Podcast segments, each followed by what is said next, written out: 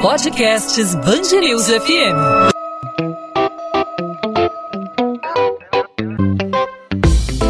Dois às 20, com Maurício Bastos e Luana Bernardes.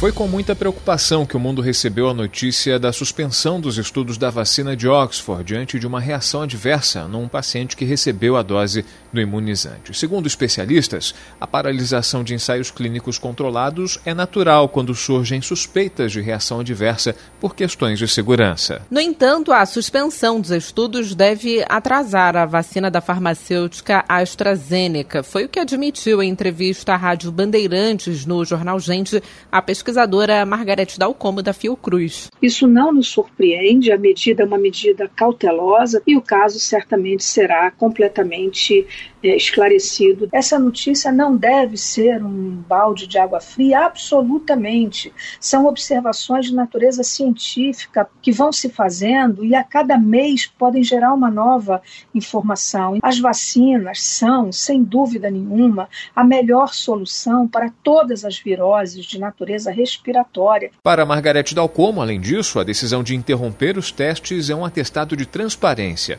A pesquisadora da Fiocruz disse ainda que nenhum dos voluntários que participam das análises no Brasil apresentou efeitos colaterais. Um acordo entre a AstraZeneca, a Universidade de Oxford e o governo brasileiro prevê que a vacina seja produzida no país pela Fiocruz. Na terça-feira, antes do anúncio da suspensão dos estudos, o ministro interino da Saúde, Eduardo Pazuello, disse que a intenção do governo era dar início à vacinação em janeiro. Esse é o plano.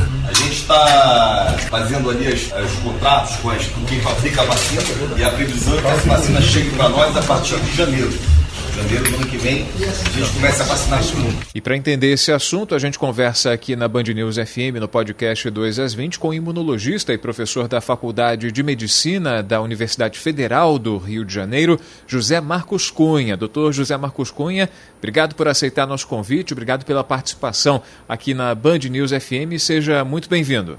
É um prazer estar aqui com vocês mais uma vez. Estou à sua disposição.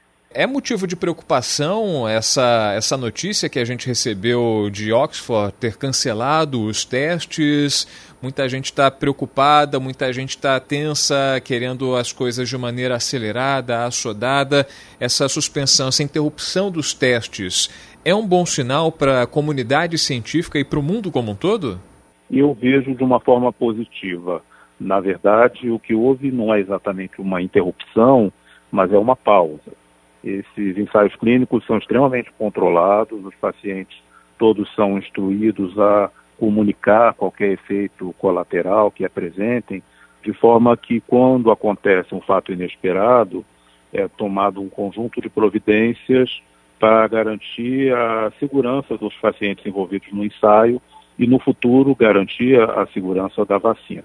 De modo que essa interrupção temporária, essa pausa, é perfeitamente normal em estudos clínicos e ela é muito positiva. Eu não encaro isso como uma coisa desanimadora. Muito pelo contrário, significa que o estudo está andando e, como qualquer medicamento, uma pequeníssima parcela dos pacientes pode apresentar algum efeito colateral.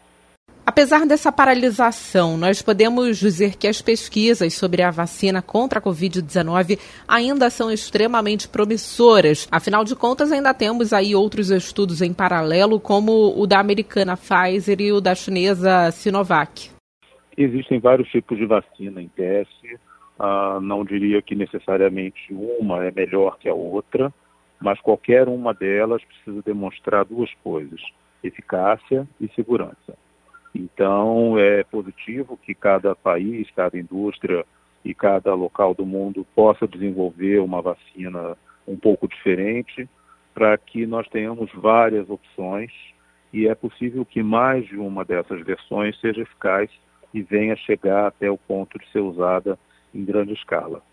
O senhor tem ideia de quantas, quantos testes no mundo há em andamento, enfim, pelas instituições, eh, testes devidamente oficiais, né? A gente soube da, da, da Rússia que meio que apareceu de repente, que estava em estágio avançado de testes. Tem, a comunidade científica tem ideia mais ou menos de quantos testes de vacina para a Covid há em desenvolvimento?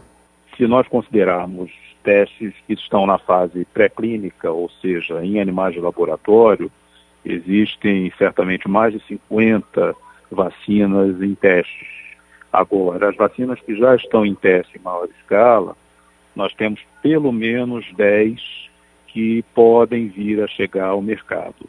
Algumas têm mais destaque na mídia, mas não necessariamente vão ser essas que vão chegar primeiro ao mercado. Então, é, são várias vacinas, é, os, os indústrias concorrem entre si numa corrida contra o tempo por causa da pandemia. É, certamente, em algum tempo, nós vamos ter algumas respostas para oferecer à comunidade científica e, obviamente, para a população. E, na sua opinião, diante dessa paralisação, manter a meta de começar a vacinação em janeiro ainda é algo plausível ou deixa de ser viável diante dessas circunstâncias?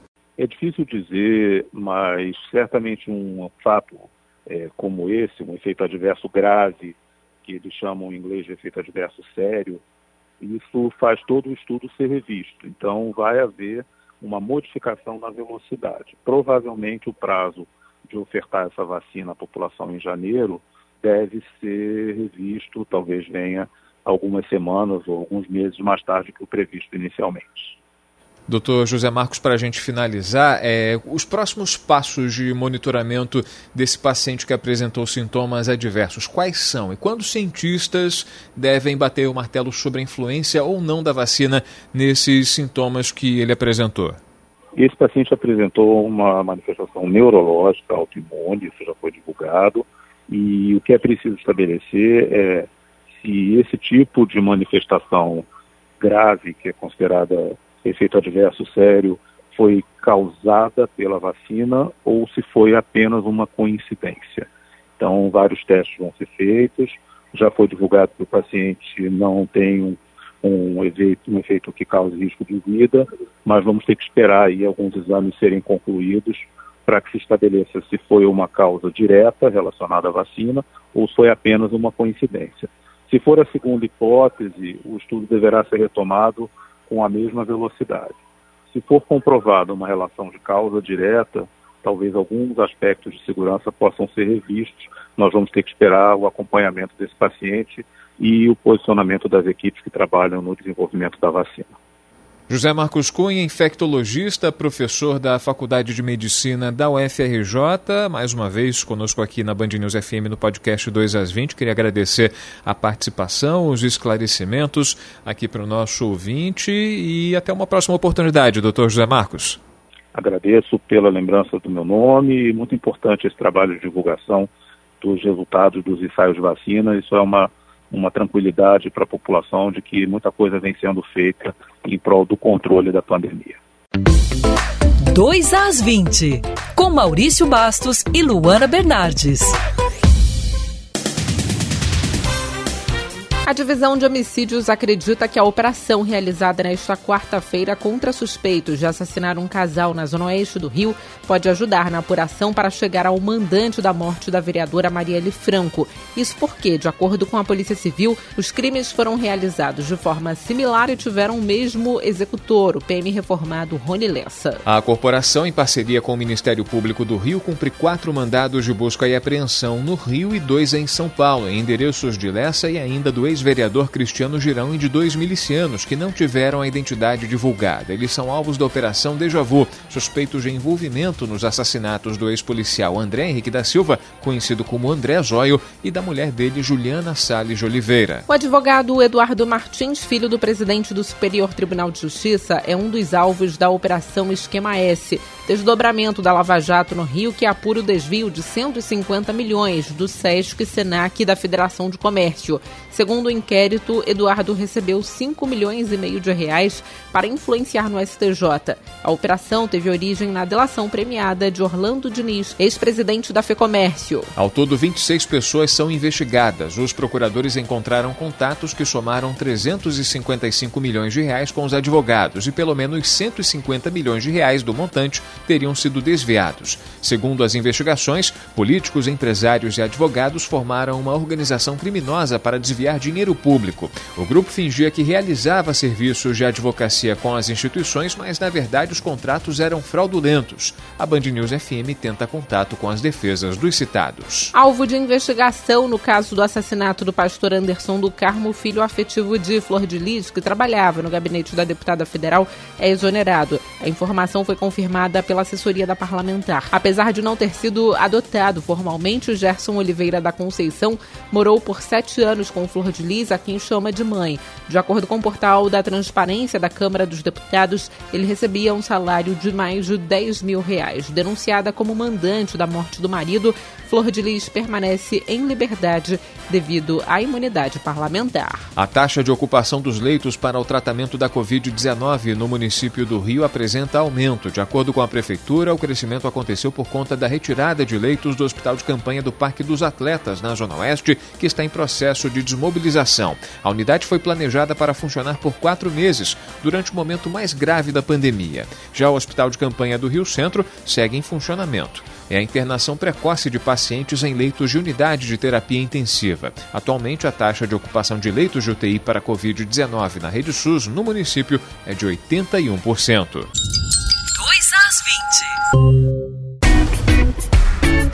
Ponto final no 2 às 20. O 2 às 20 é a Band News FM em formato podcast com os principais destaques do Rio de Janeiro para você que nos acompanha sempre, todos os dias em 90.3 FM, no site bandnewsfmrio.com.br, no aplicativo Band Rádios e claro, aqui no nosso podcast diário, sempre a partir de 8 horas de segunda a sexta-feira a partir das 8 da noite, com um resumo dos principais destaques da nossa cidade e do nosso estado e também uma entrevista com o assunto do dia. Hoje falamos sobre o comportamento do mundo que recebeu aí a notícia da suspensão dos estudos da vacina de Oxford em função aí da reação adversa em um paciente que recebeu a dose dessa vacina em testes.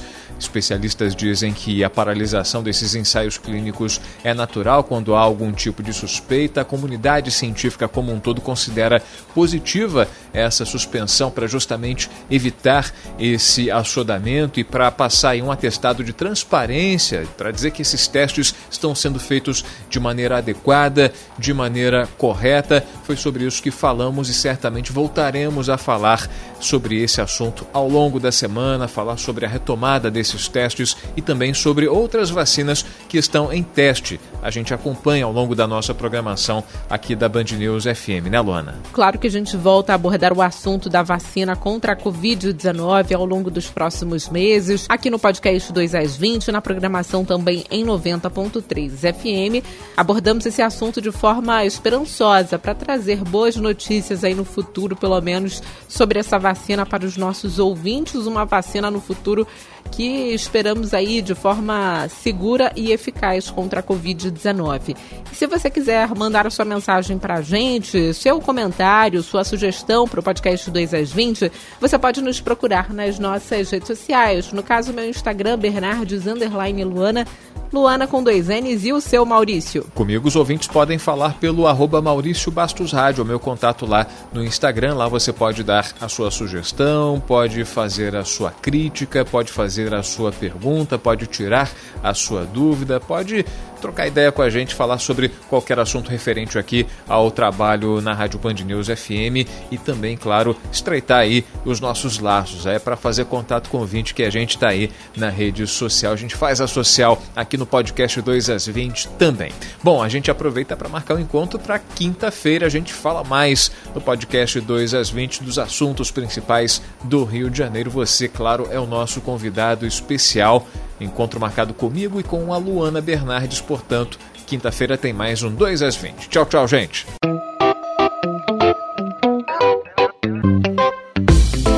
Dois às 20, com Maurício Bastos e Luana Bernardes.